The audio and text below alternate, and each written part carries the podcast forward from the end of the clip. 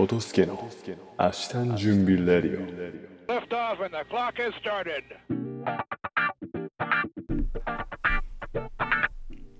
2022年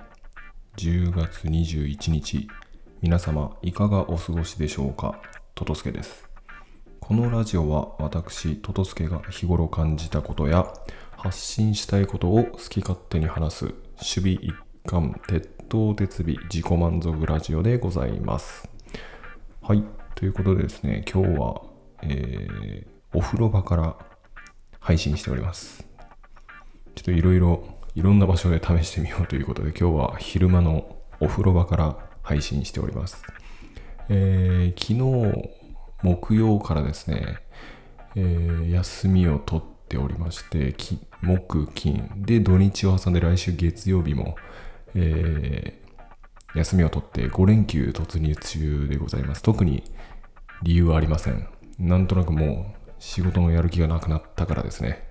もう最終調、来月の渡航に向けて、あと10日後の渡航に向けてもう最終調整に入ってるんで、もうすっかり本業の方は、もうクールダウンしております。はい。でですね、まあ、昨日、今日と、えー、ちょっと娘が体調を崩してる、まあ、まあ、ちっちゃい子が今、季節の変わり目なので少し寒くなってきたっていうのもあって、えー、少し鼻水が出てるので鼻を吸いにだけ病院に行ってるんです。行ってます。で連日自分がついていってるのでこの人大丈夫かなと心配されてそうなんですけどえー、っとその後、えー、今日はですね、まあ、娘がまた別のちょっと病院に行ってる行くっていうのでその間自分と息子だけ近くの公園で遊んでたんですけどそこに小学生が遊んでまして、えー、小学生の生鬼子を初めて聞きました。なんか最近は鬼ごっこのことを鬼子と言うみたいで、まあ、自分たち自分が前使ってた MB あ BM BM みたいなもんなんでしょうけどまあ何かしらかっこよく言いたいという気持ちはよくわかります。はい。で、えー、っとですね、何の話をしようかな。なんか、いろいろ言いたいことはメモを入れてて、別にこんなんもう言わなくてもいいんじゃないかみたいなのがたくさんあるんですけど、ちょっともう消化するためにどんどん言ってきます。最近感じたこととしてはですね、乙姫ですね。会社にですね、あのトイレの乙姫が一部設置されてますでまあ自分がよく行くトイレの個室3個あるうち1個だけ乙姫がついてるんですよでそ自分乙姫なんか苦手でもうなんかピーチクパーチクちょっとうるさくてなんでもうできるだけその乙姫がないところに行ってるんですけど自分はですねもうむしろその隣にいるおじさんでもちょっと食事中の方だったら申し訳ないですけどもうブワリブリブリブリとバーリブリブリブリともう豪快にしてもらった方がもうこっちもね気持ちよくなるんですよねもうなんかほんとちょろちょろちょろちょろっていう音をごまかすためにチュチュチュチュチュチュチュみたいな音姫の音いらなくてもうブリブリブリの方が自分は気持ちよく、よし、よく出たみたいな感じで、スッキリするんで、乙姫はいらなくないかなっていう、はい、話でした。と、あとはですね、最近耳にした言葉、ソウルメイトという言葉が、を、えー、耳にしまして、まあ、ソウルメイト、まあ、もうほん自分は聞いた話なんで、ちゃんとは言えないですけど、ソウルメイトはこう、もともと魂が一つあって、それがこう、何個かに分かれて、えー、人に宿ると。なんでこう、意思疎通ができるじゃないですけど、こう何も考え、伝えはなくても分かり合えるな人のことをソウルメイトみたいに言うらしいんですけど、自分はこの話を聞いた時にですね、まあ一人えー、思いつく人物がいまして、その方は、まあ、この場では、村やんさんとします。村やんさんがですね、まあ自分はバイトの、大学生のバイトの頃から、まあ仲良くしてて、で、特にですね、ここ、1、2年の、その感性というか、そこら辺の行動がですね、もうすごい一致してて、っていうのも前言ったんですけど、自分がそのお金のあ歴史を学学び始めて、最終的にお金の勉強にたどり着いて、お金を勉強しよう。で、朝活始めよう。っていうことで、今までここ1年以上、まあ朝活をやってるんですけど、それと同時期にですね、その村やんも、えー朝活を始めましたと。で、お金の勉強をやってますと。いう話を聞いて、おなんかこう、日本人ってなかなかこう、お金の話っていうのは、タブーとは、タブーとされてるような感じだったんで、なかなかこう、打ち解けて、言える、払わって言い合える、相談できる友人っていうのはなかなかいたいなかったんですけど、その話聞いて、お村やんにならいろいろ相談できるなと。いうことで、まあ話してて、で、まあ、いろいろ、まあ、最近何やってるとか、で、その頃は自分はコロナでほとんど外出れなかったんで、ちょっと料理してみようと。で、まあ、簡単そうなカレーを作ってみようみたいな感じでやってたんですけど、最近、で、その頃に最近何してるって聞いたら、俺カレー作ってるよって村やんが言ってて、で、え、俺もカレー作ってると。で、あっちもなんかスパイスにこだわってとか、いう話を聞いて、うわ、なんか気が合うね、みたいな。で、そっから自分は勉強するにあたって、こう、勉強するだけではダメだ、運動した方がいい。とか、で筋トレ始めて、で、今はその投稿に向けて英英語の勉強をしてて、で、今、彼はというと、えー彼も3時半に起きて、4時から1時間ジムに、で筋トレして、そこから1時間英語の勉強して出勤してるらしいんですよ。もうほんとやってることが全く一緒なんですね。で、じゃあ、それはですね、もう特に、あ、じゃあ一緒にこれしようぜ、あれしようぜとか言ったわけじゃなく、おのずとそのお互いその方向に向かってたという。で、英語とかも彼はもう TOEICハイスコア、もうハイスコアラーなので、自分は到底及ばないんですけど、もうなんか学習してることが一緒とか、やろうとしてることが一緒っていうので、こういうのは何ですかね、あの、一心伝心じゃないんだよな。シンパシーを感じるっていうんですかね。っていうので、彼はソウルメイトだなっていうのを感じたっていう話でした。で、やっぱその、前、以前彼とも話したんですけど、やっぱその、英語とか筋トレって、やっぱ一朝一夕には身につかないんですよね。どちらもこう、コツコツコツコツ、一日何分でもいいから、ちょっとでもいいからっていうのをやり続けた人が習得できるものであって、まあそこら辺が、まあちゃんと継続大事だよね。で、それって、あの、お金の勉強にも戻って、最近つま、積み立て NISA とか流行ってますけど、やっぱ積み立て、もうコツコツコツコツ毎月ちょっとずつでいいから積み立てること。すべては継続力が大事なんだっていうことに改めて気づかされました。で、何よりやっぱ共通認識として、英語が喋れてマッチョな人ってかっこいい。これに限ると思います。二人とも、そこ、あの、そこら辺は単純なバカなので、英語喋れてマッチョな人かっこいいっていうのを一番のモチベーションにして、多分お互いやってるはずです。はい。っていうのと、あと最近目にした話、あ、目にした記事でですね、えーっと、まあ、これはマインドコントロールというか、こう、リフレッシュの話なんですけど、一つの知識として、えー、めんどくさいと思ったら、目をつむり、片足立ちで30秒数えてください。と。で、めんどくさいは、脳に余裕がある時に生まれる感情ですという話を目にしました。で、これ、確かにあって、あの、オンライン英会話、自分自身ですね、オンライン英会話がある日って、もうそれって予約をしないといけなくてその講師の人の時間もありますし。でキャンセルが1時間前じゃないとダメなんですよ。で自分はもう朝一番に入れてたんで実質もうキャンセルは不可能なんですよ。もうよっぽど前日もうこれ明日絶対起きれないっていうことがない限りは。なんでもうオンライン英会話を朝一番に入れることで自分はもう絶対に起きるぞっていうのでやってたんですけどやっぱオンライン英会話がない日はどうしてもこう自分の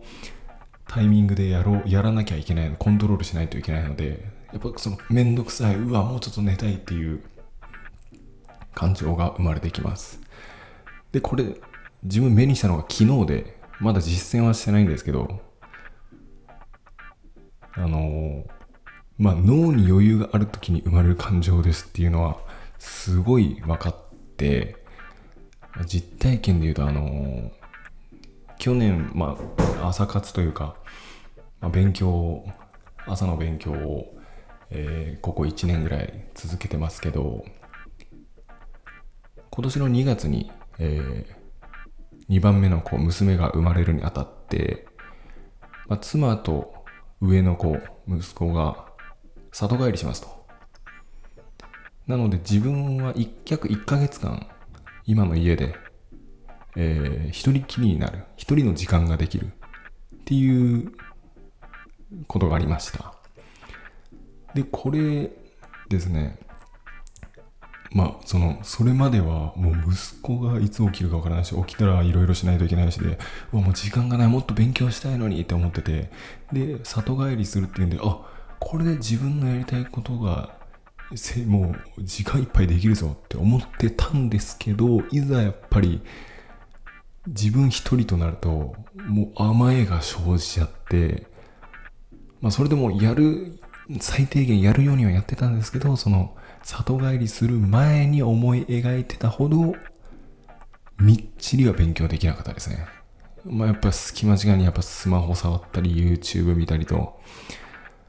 甘えが生じてました。なんでそのでこれ自分は勉強し始めた時にも思ったんですけどうわこんなに社会人になって時間がないならもっと大学生の時にやっとけばよかったと。なんで大学生の時もっと勉強しなかったんだって思うんですけどやっぱ大学生は大学生で暇なんですかね暇すぎてもやる気が起きないし絶対今大学生に戻った戻ったとしてもやらないと思いますね。もうこれは本当人間の本能だと思います。なんでちょっとこれこれを見てですねさっきのそのめんどくさい脳が重余裕がある時にめんどくさいという感情が起きるっていうのがあもうそれは本能的なものなんだなっていうのを思ったのでちょっとこれは明日からでもめんどくさいと思った時には実行してみようと思いました。皆さんめんどくさいと思ったら目をつぶって片足立ちで30秒数えてみてください。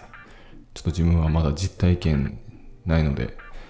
何も効果は説明できないんですけどもし何かあればまたここでレビューしたいと思います。はい。ではい。ではですね今日はそろそろ英語英語に行こうと思いますけど英語はですね、まあ、英単語というよりも文法。まあ、その英語を勉強するにあたってこれをその英語勉学習のノウハウばっかりまあやったら調べちゃうんですよね。であのどうやったら効率的に勉強できるかとか。どうやったら脳に定着するのかっていう勉強ばっかりで結局英語の勉強あんまりやれてないなっていうのはあるんですけど、まあ、そこでいろいろ見ていく中でやっぱりそのここが大事っていうのは見えてきて英語を勉強するにあたってやっぱり時系列時制が大事ですと。過去形現在形未来形。で過去現在未来においても基本形と進行形完了形完了進行形と、まあ、12パターンありますっていうのでそこら辺をこう駆使できるようになったらえー上達できますよと。まあ確かにですね、ここに書かれている、あなんかネットを見てるんですけど、えー息子もたまに日本語で言うんですけど、明日遊んだのが楽しかったと。あれ？それってどっち？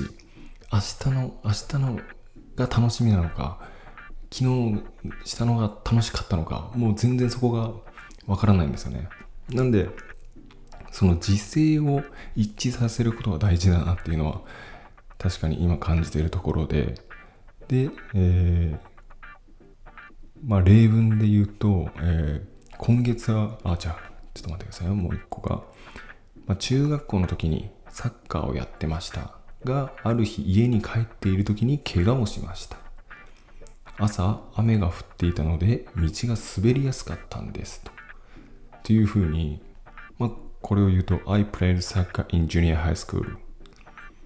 これが過去形。で、but when I was going home one day 過去進行形ですね。その時、えー家に帰っていた。で、I heard myself. It had been rain, raining that morning. 過去完了進行形。その時、えー雨が降っていたので、道が滑りやすかったんですと。確かにこれは日本語で伝える時もなかなか頭使うなっていうところはあったので、やっぱここをしっかりと身につけないといけないなと思ったところでした。ちょっと今日のこの例文は自分の自分の勉強のためにも、えー説明欄に載せたいと思います。えー全文、えー載せたいと思います。はい。と、今日の日本語です。えー今日の日本語はですね、まあ、新しい自分が見て新しく学んだというよりもあこの続きがあったんだという発見がありまして、えー内弁慶ですね。内弁慶。これよくまあその家の中だけではすごい喋ると。で外に行ったら、えー全然喋らない人のことを言う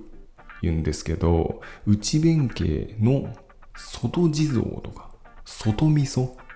ていう続きがあるそうです。内弁慶外味噌。で味噌っていうのはですねなんか泣きべそ泣き泣きべそとかいう語源も泣き味噌で泣きべそ。と同じで弱いものを言うそうです。内内側では弁慶のように家庭内では強いのに外では弱いもの。泣き、えー外味噌っていうふうに言うそうです。でこれを聞いた時にですね自分が思い出したのが一富士二鷹三なすびですね。一富士二鷹三なすびえーっと正月に初夢で見た方見たら縁起がいいとされる、